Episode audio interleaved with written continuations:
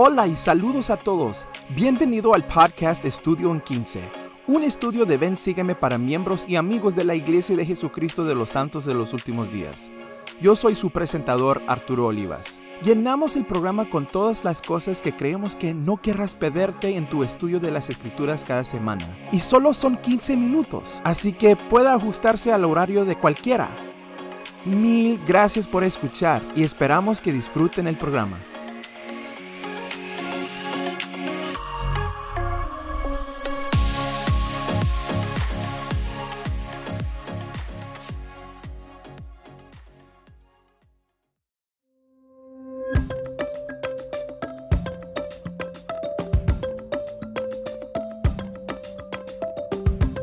Bienvenidos a otro episodio de Estudio en 15.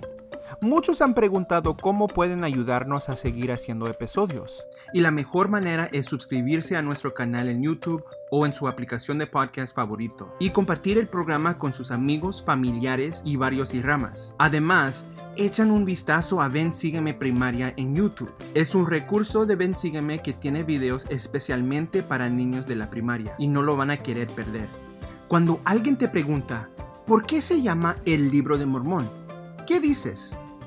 Quizás dices algo como, bueno, se llama el libro de Mormón porque un antiguo profeta llamado Mormón recopiló registros de otros antiguos profetas que vivían aquí en las Américas, lo cual definitivamente no estaría equivocado. Pero podría haber otra explicación para el nombre del libro de Mormón. En Mosía 18 leemos sobre Alma Padre, que escapó de la corte del rey Noé y bautizó a 204 personas en las aguas de Mormón en la tierra de Mormón. Hablando sobre la tierra de Mormón, el elder Joseph B. Worthland enseñó, así como la tierra de Mormón se volvió maravillosamente sagrada para aquellos que llegaron al conocimiento de su Redentor, el libro de Mormón se vuelve divinamente sagrado para esos millones de personas que llegan al conocimiento de su Redentor mientras estudian, meditan y oran acerca de su poderoso testimonio de Jesucristo. Cuán maravilloso es que el libro de Mormón, el instrumento más poderoso sobre la faz de la tierra hoy en día para traer a todos los que escuchen su mensaje al conocimiento de su Redentor, debe llevar el nombre de este lugar sagrado. Fin de cita. Quizás, según el Elder Worthland, el libro y el profeta fueron nombrados de esa tierra sagrada, así como la tierra de Mormón fue un memorial de donde los seguidores de Alma llegaron al conocimiento de su Redentor. El profeta mormón también puede ser un recordatorio. Como veremos, las historias del libro de Mormón en el libro de Mormón no son las más positivas en comparación con las historias inspiradoras que acabamos de leer en tercer y cuarto Nefi. Sin embargo, leemos que aunque Mormón creció en una época de gran iniquidad rodeado de dolor, tristeza y contención, decidió seguir siendo fiel. ¿Cómo lo hizo? Mientras estudiamos Mormón 1 a 6 juntos, busquen formas claves de cómo nosotros también podemos permanecer fieles en medio de la tribulación. Ahora, agarren sus escrituras y comencemos.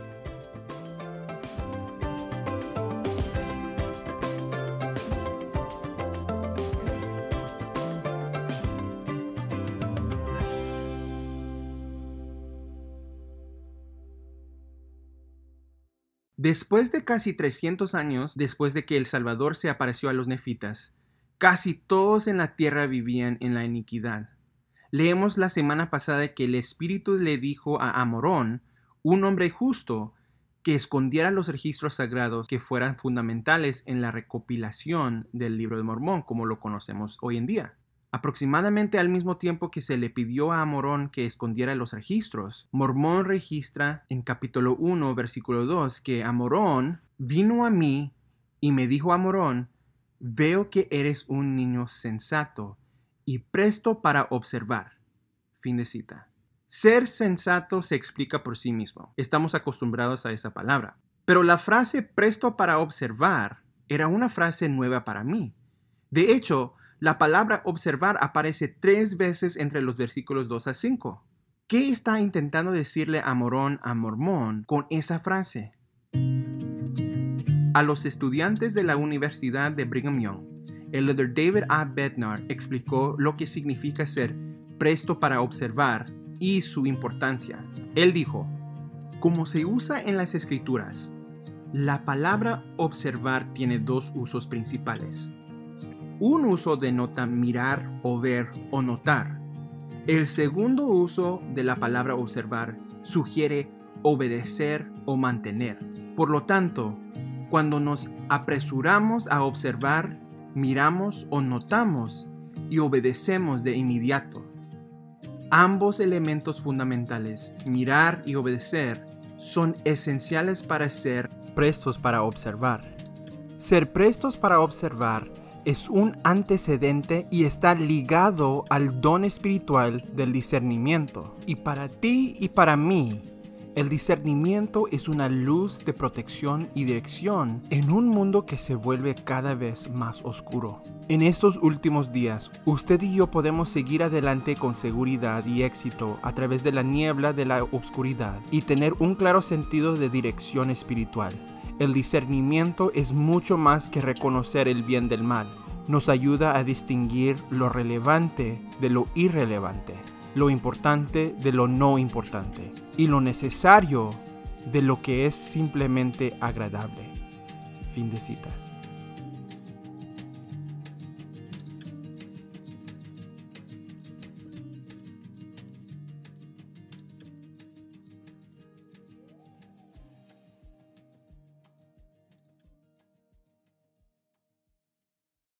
¿Cuándo has sentido que el Señor estaba tratando de llamar su atención y animarlo a cambiar algo en su vida? En Mormón capítulos 2 y 3 leemos que el Señor quería llamar la atención de los nefitas para que cambiaran sus malas costumbres.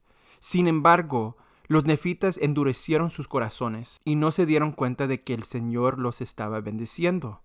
Después de que los nefitas hicieron un pacto con los lamanitas y los ladrones de Gadiantón para dividir su tierra, el Señor los protegió, permitiéndoles vivir diez años sin conflictos. Durante esos años, Mormón ayudó a los nefitas a prepararse para los ataques venideros. De hecho, leemos Mormón capítulo 3 versículos 2 a 3, y mientras lo leo, busquen lo que el Señor quería que hicieran los nefitas durante el tiempo de paz que les había dado.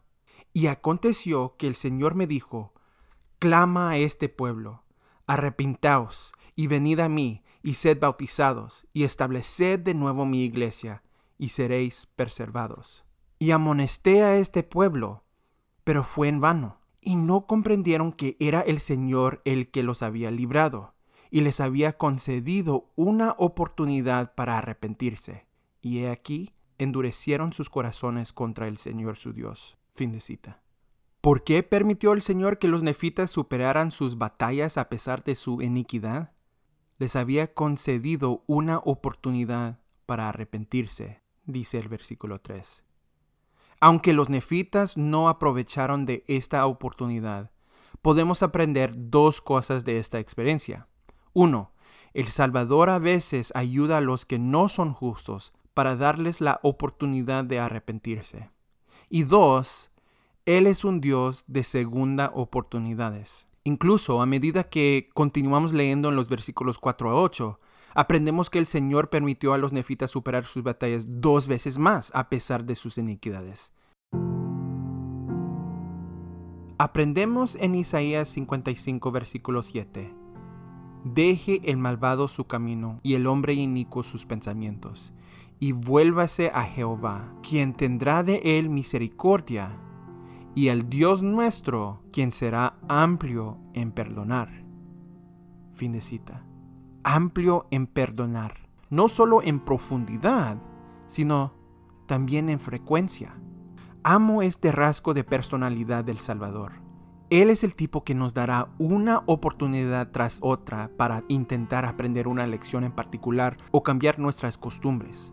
Las buenas nuevas del Evangelio es saber que nuestro Padre Celestial es un Dios no solo de segunda oportunidades, sino de incontables segundas oportunidades. El elder Lynn G. Robbins de los 70 enseñó, si bien nos sentimos agradecidos por las segundas oportunidades después de nuestros errores o fracasos intelectuales, asombro nos da la gracia del Salvador al darnos segundas oportunidades para vencer el pecado o los fracasos del alma. Nadie está más de nuestro lado que el Salvador.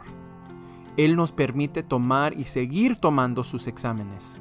Llegar a ser como Él requerirá incontables segundas oportunidades en nuestras luchas diarias contra el hombre natural, como controlar los apetitos, aprender la paciencia y el perdón, vencer la pereza y evitar los pecados de omisión, solo para mencionar algunos.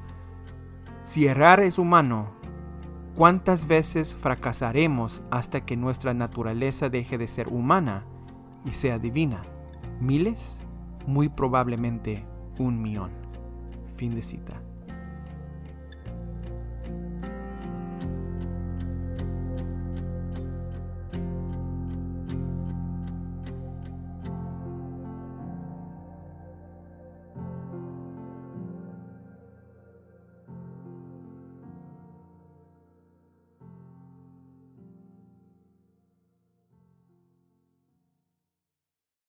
Recién tuve la oportunidad de asistir al funeral de la abuela de un amigo.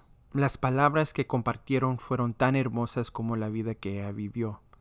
Me llamó la atención algo que mi amigo compartió cuando compartió sus sentimientos sobre su abuela, y obtuve su permiso para compartirlo en el episodio. Después de aprender de que su abuela había fallecido, su esposa le preguntó por qué no lloraba. Mi amigo dijo, no lloro porque sé cómo la van a recibir al otro lado del velo. Será recibida por su esposo, algunos hijos y nietos. No es el final, solo es un hasta luego. Es triste obviamente porque no la vamos a ver más aquí, pero no es el final. Fin de cita. Qué respuesta tan llena de fe. ¿Cómo llegamos a ese punto? ¿Cómo llegamos a ese nivel de fe y comprensión sobre la muerte? Mormón 6.7 nos da un ejemplo opuesto de cómo aquellos que no viven el Evangelio pueden ver la muerte.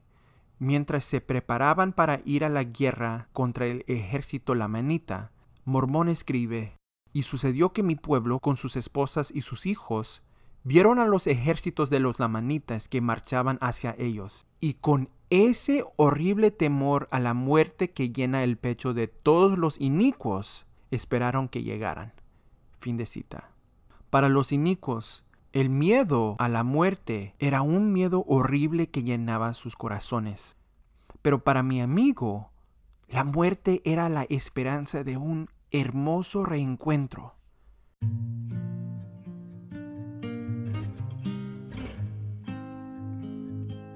Yo creo que nuestras opiniones sobre la muerte pueden ser el indicador más importante de nuestra fe. El presidente Russell M. Nelson compartió la siguiente historia que ilustra la conexión entre la fe y la muerte. Él dijo, en un vuelo reciente, el piloto anunció que encontraríamos turbulencia durante el descenso y que todos los pasajeros debían ajustarse los cinturones de seguridad de sus asientos. Ciertamente vino una turbulencia muy fuerte. Al otro lado del pasillo, un par de filas a mi espalda, una mujer muy aterrorizada gritaba con cada movimiento brusco y sacudida del avión. Su esposo procuraba consolarla, pero era inútil. Sus gritos histéricos duraron hasta que dejamos atrás la zona de turbulencia y aterrizamos sanos y salvos. Sentí pena por ella durante aquel momento de ansiedad. Como la fe es el antídoto contra el temor, deseé en silencio haber podido fortalecer su fe. Más tarde, cuando los pasajeros salían de la aeronave, el esposo de aquella mujer se acercó y me dijo, lamento que mi esposa estuviera tan aterrorizada. De la única manera que pude consolarla fue diciéndole, mira, el Elder Nelson está en el avión, no tienes que preocuparte. No estoy seguro de que mi presencia en aquel vuelo debería haberle dado consuelo alguno pero diré que una de las realidades de la vida terrenal es que nuestra fe será probada y desafiada. A veces encaramos pruebas que parecen asuntos de vida o muerte. Para aquella mujer, el avión que se movía de manera violenta representó uno de esos momentos en los que estamos cara a cara con la fortaleza de nuestra fe. Cuando hablamos de la fe, la fe que puede mover montañas, no nos referimos a la fe en general, sino a la fe en el Salvador Jesucristo. Esa fe puede verse fortalecida al aprender acerca de Él y vivir nuestra religión. El Señor diseñó la doctrina de Jesucristo para ayudarnos a incrementar nuestra fe. Aumentan su fe día a día mientras caminan hacia su destino eterno. Proclamen su fe. Manifiesten su fe. Fin de cita. Gracias por escuchar otro episodio de Estudio en 15. Felices estudios y recuerda, eres uno de los favoritos de Dios.